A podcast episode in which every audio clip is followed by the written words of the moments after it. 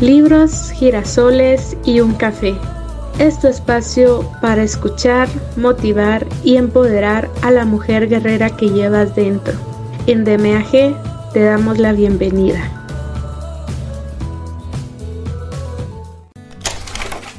Hola y bienvenidas a este espacio. Les saluda como siempre Maggie Pineda, su compañera de viaje en esta ocasión, la nueva aventura con DMAG se llama Los cinco lenguajes del amor, del Dr. Gary Chapman. Cómo expresar devoción sincera a su cónyuge. La experiencia en la que nos vamos a embarcar a partir de hoy es única. Como única es la experiencia con el resto de libros que ya tenemos en la lista de reproducción, los cuales también te invito a escucharlos. Te aseguro que será una transformación total en este tu viaje de mujer a guerrera. Sin nada más que agregar, comencemos. Los cinco lenguajes del amor. Cómo expresar devoción sincera a su cónyuge. Gary Chapman. Capítulo 7. Lenguaje de amor número 4. Actos de servicio. Antes de dejar a Jim y Janice, examinemos las respuestas de Jim a mi pregunta. ¿Se siente amado por Janice? Siempre me he sentido amado por ella, doctor Chapman.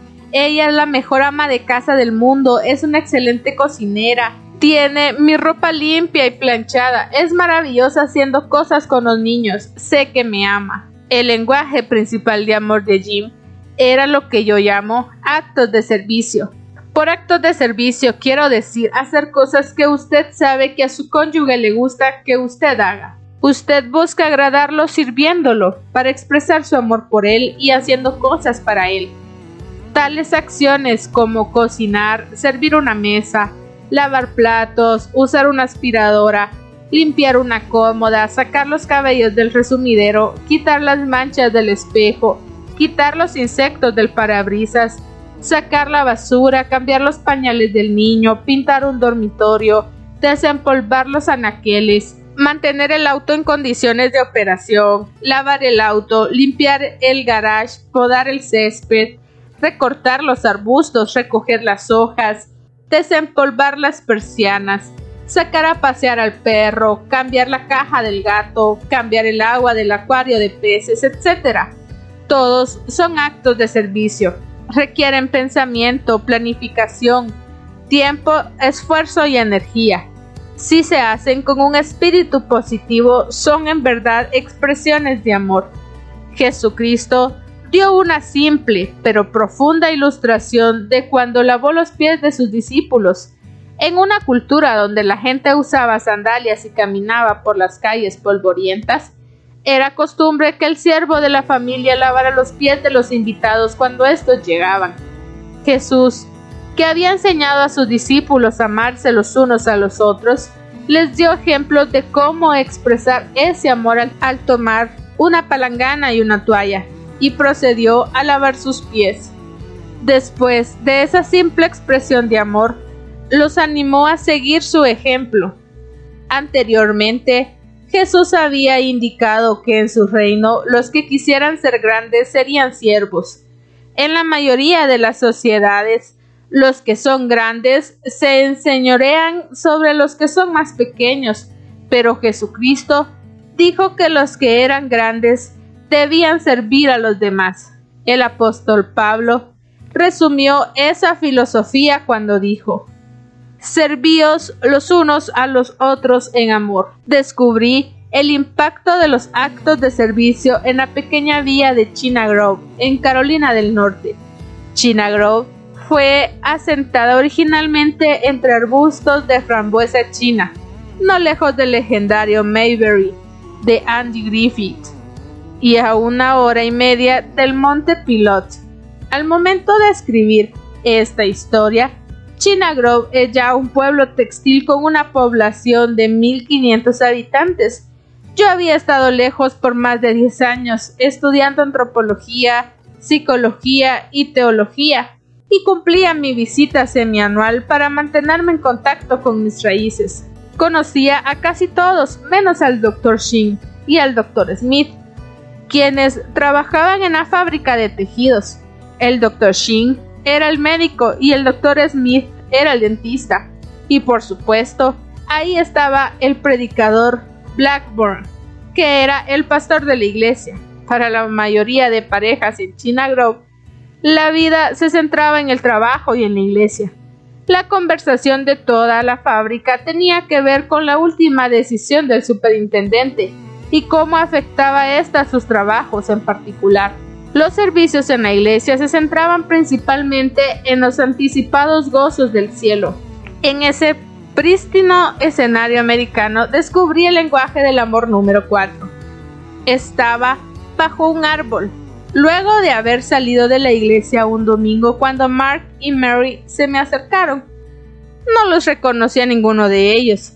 Supuse que habrían crecido mucho mientras yo estaba lejos. Mark se presentó diciendo, sé que ha estado estudiando consejería.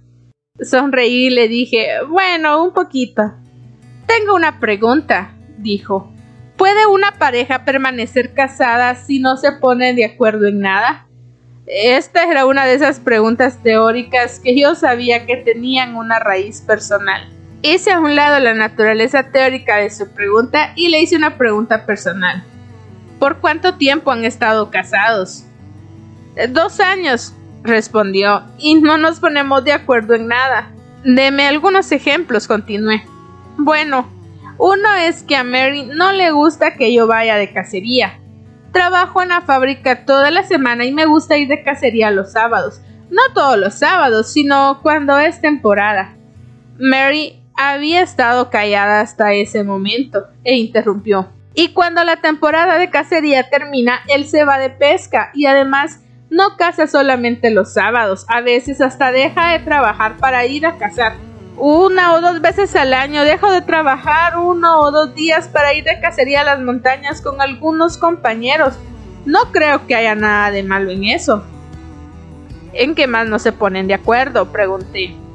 Bueno, ella quiere que vaya a la iglesia todo el tiempo. No me importa ir el domingo por la mañana, pero el domingo por la noche quiero descansar. Está bien si ella quiere ir, pero no creo que yo deba ir. Nuevamente, Mary habló.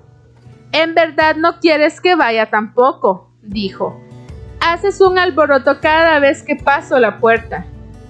Sabía que las cosas no se iban a solucionar en un día caluroso bajo la sombra de un árbol frente a una iglesia, pero como un joven aspirante a consejero, temía que ya no podía parar el asunto, y como había sido entrenado para preguntar y escuchar, continué. ¿En qué otras cosas no están de acuerdo? En esta ocasión fue Mary quien respondió. Quiere que permanezca en el hogar todo el día y que trabaje en la casa, dijo. Se pone furioso si voy a ver a mi madre o voy de compras o algo. No me importa que vaya a ver a su madre, dijo él.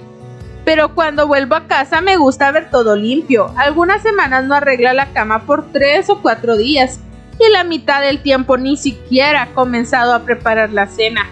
Yo trabajo mucho y me gusta comer cuando llego a casa. Además, la casa es un verdadero caos, continuó el muchacho. Las cosas del niño están tiradas por el piso, el niño está sucio y a mí no me gusta la inmundicia.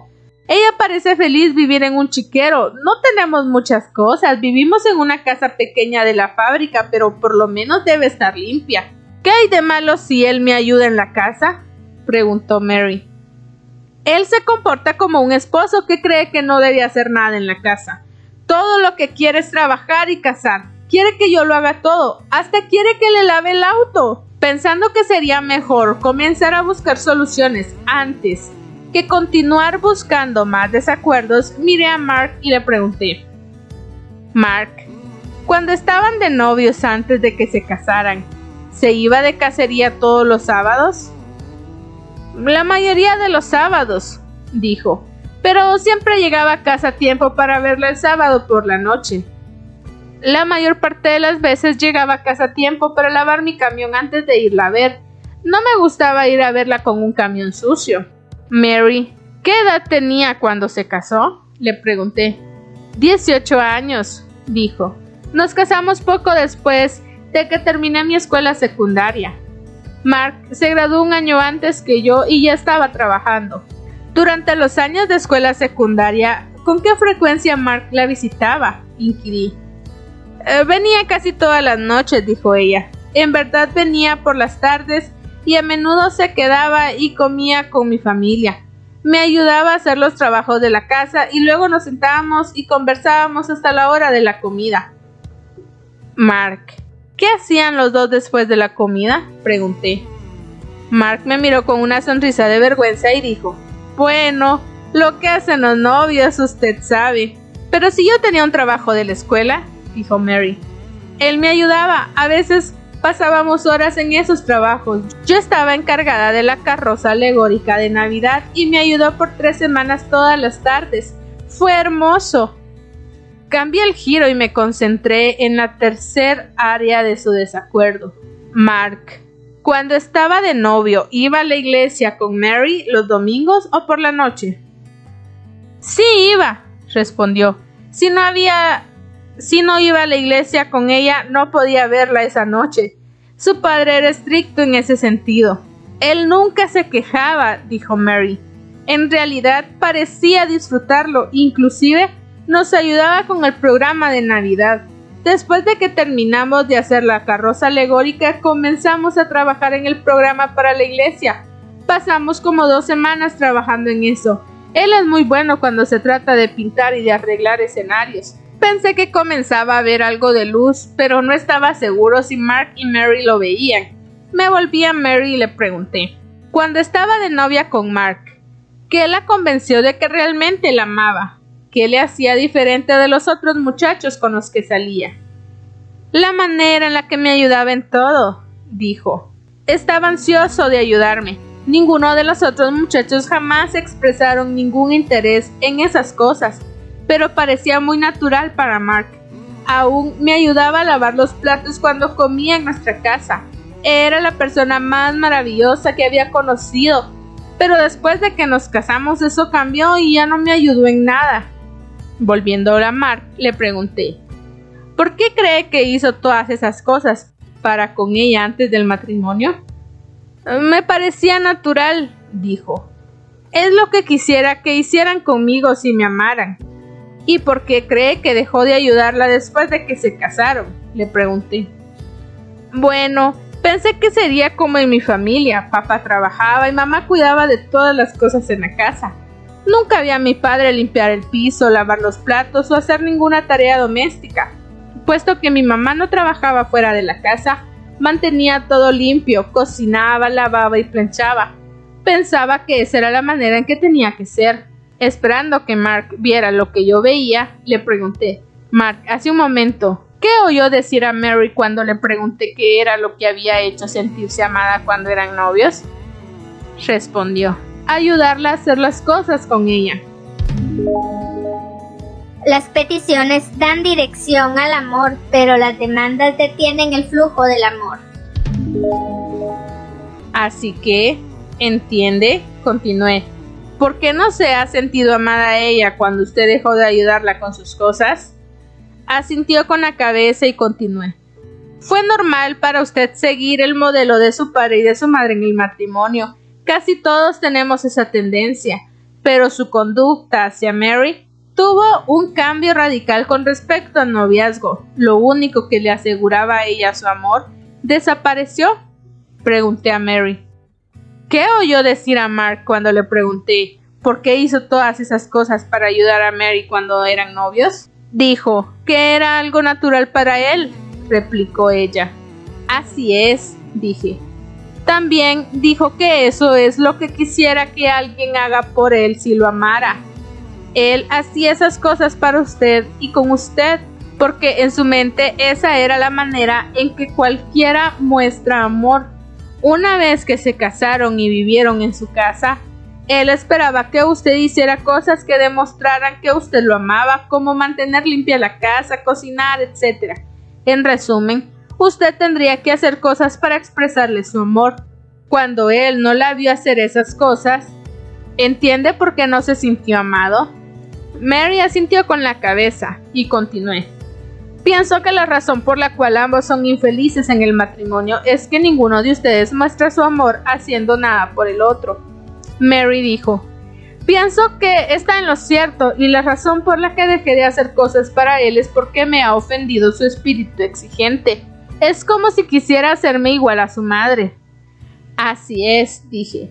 Y a nadie le gusta ser forzado a hacer nada. El amor se da libremente. No se puede exigir amor. Las peticiones dan dirección al amor, pero las demandas detienden el flujo del amor. Mark interrumpió y dijo, ella tiene razón, Dr. Chapman. He sido demandante y crítico porque he estado desilusionado de ella como esposa. Sé que he hecho algunas cosas crueles y entiendo por qué ella está tan enojada conmigo. Pienso que las cosas pueden cambiar muy fácilmente en este momento, dije. Saqué dos tarjetas de mi bolsillo. Probemos algo. Quiero que cada uno de ustedes se siente en los escalones de la iglesia y escriba una lista de peticiones. Mark, quiero que haga una lista de tres o cuatro cosas que si Mary decide hacerlas, lo harán sentirse amado cuando llegue a la casa por las tardes. Si arreglar la cama es tan importante para usted, entonces escríbalo. Mary, quisiera que haga una lista de tres o cuatro cosas que quisiera que Mark le ayudara a hacer cosas que si él decide hacerlas, le ayudarían a saber que él la ama. Me gustan las listas, ayudan a pensar en forma concreta. Después de cinco o seis minutos me entregaron sus listas. La de Mark decía así. 1. Arreglar las camas todos los días. 2. Tener lavada la cara del niño cuando llegue a casa. 3. Guardar sus zapatos en el guardarropas antes de que llegue a casa. Y 4. Haber comenzado a cocinar antes que llegue a casa para que podamos comer entre 30 o 45 minutos después de mi llegada. Leí la lista en voz alta y dije a Mark, Entiendo que si ella acepta cumplir con esto, usted lo tomará como un acto de amor hacia usted. Así es, dijo. Si ella hace esas cuatro cosas, habrá recorrido un gran trecho en mi cambio de actitud hacia ella. Entonces leí la lista de Mary. 1. Quiero que lave el auto todas las semanas en vez de esperar que yo lo haga. 2. Quiero que cambie los pañales del niño cuando llegue a casa por la tarde, especialmente si estoy cocinando. 3. Quiero que pase el aspirador en la casa una vez a la semana. Y 4. Quiero que corte el césped todas las semanas en el verano y no deje que crezca tanto, lo que me hace sentir avergonzada por mi patio, le dije. Entiendo que dice que si Mark acepta hacer estas cuatro cosas, tomará estas acciones como verdaderas expresiones de amor hacia usted. Así es, dijo. Sería maravilloso si él hiciera esas cosas. ¿Le parece razonable esta lista, Mark? ¿Es factible para usted hacer estas cosas? Sí, dijo. Mary, ¿las cosas de la lista de Mark le parecen razonables y factibles para usted? ¿Podría hacerlas si se decide? Sí, dijo. Puedo hacer esas cosas. En el pasado me he sentido abrumada porque no importa lo que hiciera nunca era suficiente.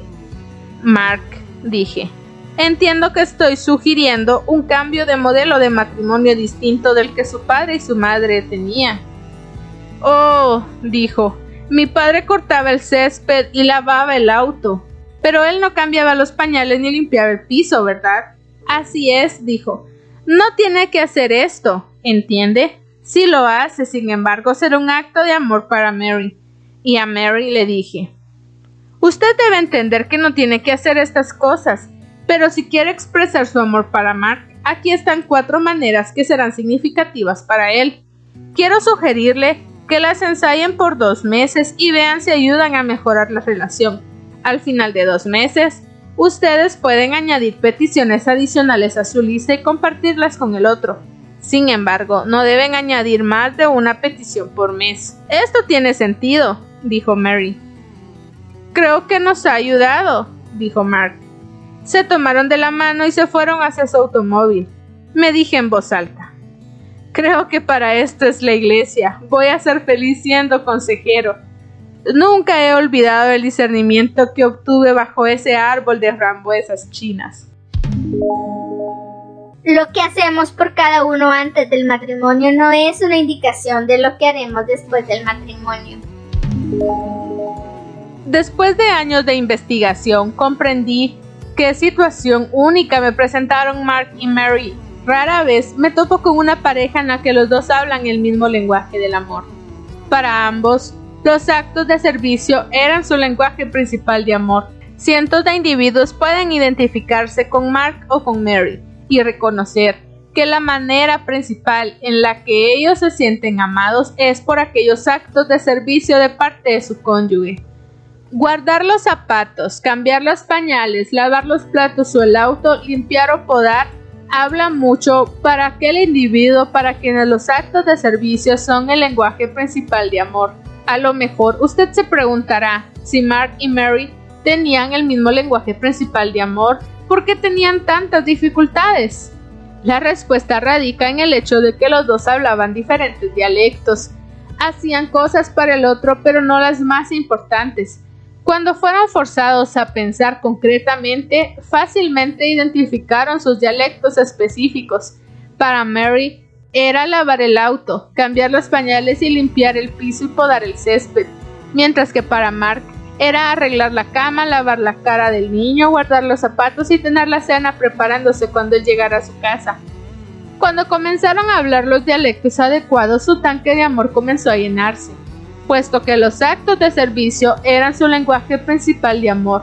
Aprender el lenguaje específico del otro era relativamente fácil para ellos. Antes de dejar a Mark y a Mary, me gustaría hacer otras observaciones. Primero, ellos ilustran claramente que aquello que hacemos antes del matrimonio no es ninguna indicación de lo que haremos después de la boda. Antes de casarnos somos empujados por la fuerza de la obsesión del enamoramiento. Después volvemos a ser lo que éramos antes de enamorarnos. Nuestras acciones son influidas por el modelo de nuestros padres, por nuestras propias personalidades, nuestra percepción del amor, nuestras emociones, necesidades y deseos. Solamente una cosa es cierta en relación con nuestra conducta. No será la misma conducta que teníamos cuando estábamos atrapados en el enamoramiento. Eso me lleva a la segunda verdad ilustrada por Mark y Mary. El amor es una condición que no puede ser coercionada. Mark y Mary se criticaban mutuamente sus conductas y no iban a ninguna parte. Una vez que comenzaron a hacerse peticiones más que demandas, su matrimonio comenzó a restablecerse. Las críticas y las demandas tienen la tendencia de llevarnos a los extremos. Con suficiente crítica, usted puede conseguir que su cónyuge haga algo que usted quiere, pero no lo hará como una expresión de amor. Usted puede dar una dirección al amor haciendo peticiones. Quiero que laves el auto, cambies los pañales del niño, que cortes el césped. Pero no, puede crear la voluntad de amar. Cada uno de nosotros debe decidir diariamente amar o no amar a su cónyuge. Si decidimos amar, entonces expresémoslo de la manera en la que las peticiones de nuestro cónyuge hagan nuestro amor más afectivo emocionalmente. Hay una tercera verdad que solo el amante maduro puede oír. La crítica de mi cónyuge en relación con mi conducta me da el indicio más claro de cuál es su lenguaje principal de amor.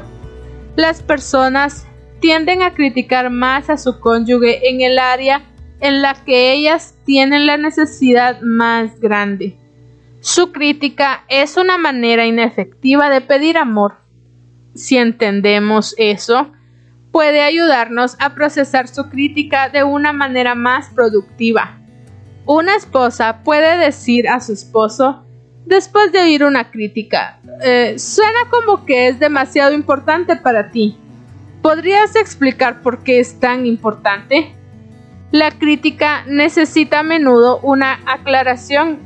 Iniciar una conversación puede cambiar la crítica en una petición, en lugar de quedar como una demanda. La constante condenación de Mary por la cacería de Mark no era una expresión de odio de ella por la casa, sino que ella culpaba a la casa de impedir que Mark lavara el auto, limpiara la casa y cortara el césped. Cuando él aprendió a llenar la necesidad de amor de ella, usando su lenguaje principal de amor, ella fue libre para apoyarlo en sus actividades de casa.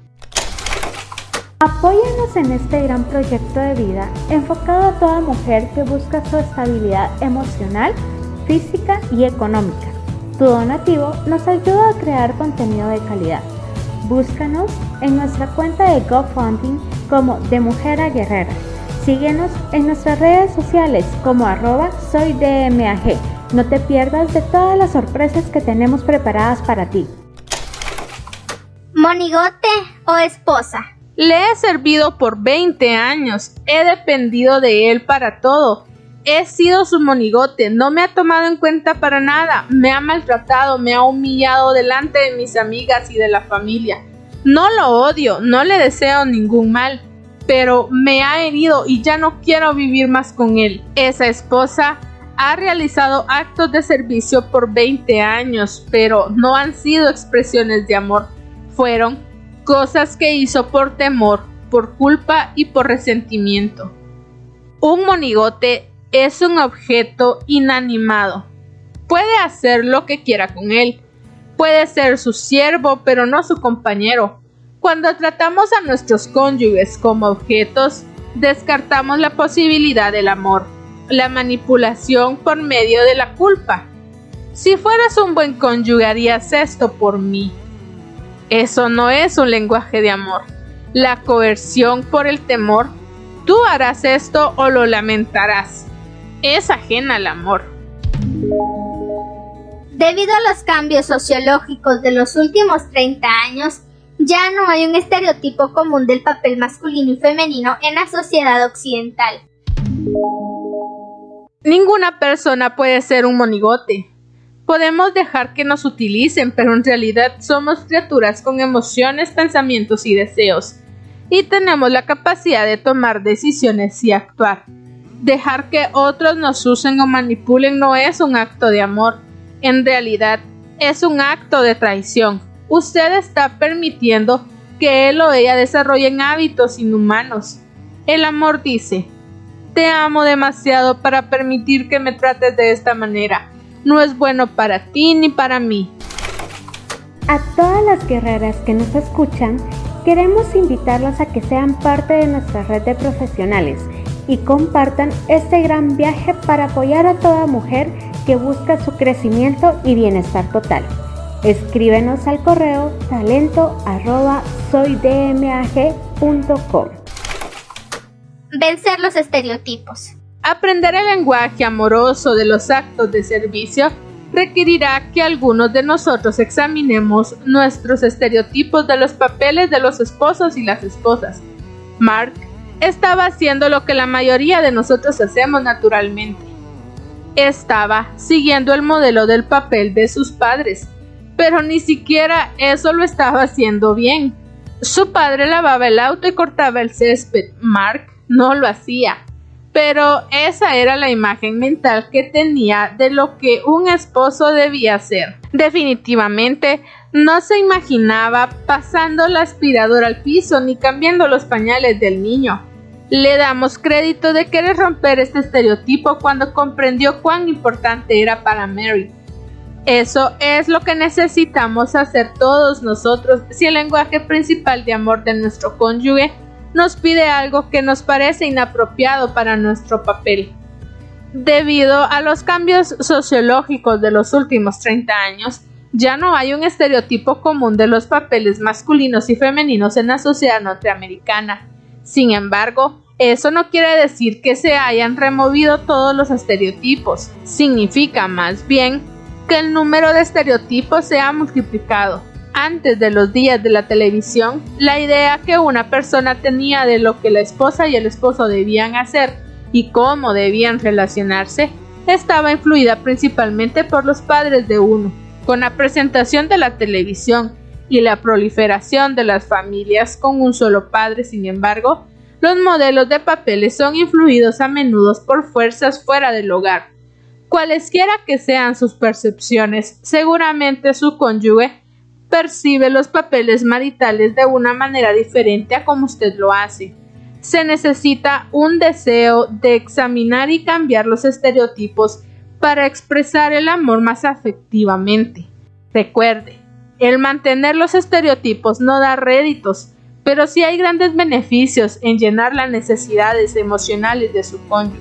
Recientemente, una esposa me dijo, Doctor Chapman, voy a enviar a todos mis amigos a su seminario.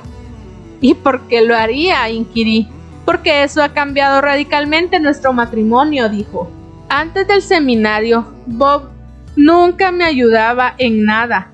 Los dos comenzamos nuestras carreras enseguida que salimos de la universidad, pero mi papel fue siempre hacer todo en la casa. Era como si nunca se hubiera cruzado por su mente el ayudarme en nada. Después del seminario vino y me preguntó ¿En qué puedo ayudarte esta noche?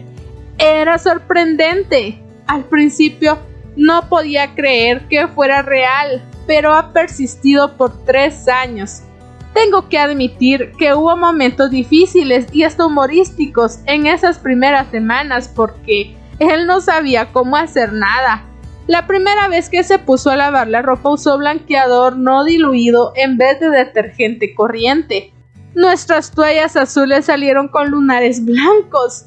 Luego puso lo que sobraba de la limpieza del baño en la pileta de la cocina del lado del triturador. Sonaba raro y luego comenzaron a salir burbujas de jabón. No sabía lo que pasaba hasta que apagué el triturador de basura. Metí mi mano y saqué lo que quedaba de una barra de jabón del tamaño de un cuarto. Pero él me estaba amando en mi lenguaje y mi tanque estaba llenándose. Ahora él sabe cómo hacer todas las cosas en la casa y siempre anda buscando cómo ayudarme. Pasamos mucho tiempo juntos porque no tengo que trabajar todo el tiempo. Créame, he aprendido el lenguaje de él y tengo el tanque lleno. ¿Es así de sencillo? Sencillo sí, fácil no. Bob tuvo que hacer muchos esfuerzos para romper el estereotipo con el que había vivido por 35 años. No fue fácil, pero él diría que aprender el lenguaje de amor de su cónyuge y decidir hablarlo causó un gran impacto en el ambiente emocional del matrimonio. Ahora vayamos al lenguaje del amor número 5. Como ven, tendrán los siguientes días para analizar y reflexionar todo lo que hemos aprendido hoy. Nos vemos la próxima semana para una siguiente dosis de este su espacio, libros, girasoles y un café. Un abrazo y hasta pronto.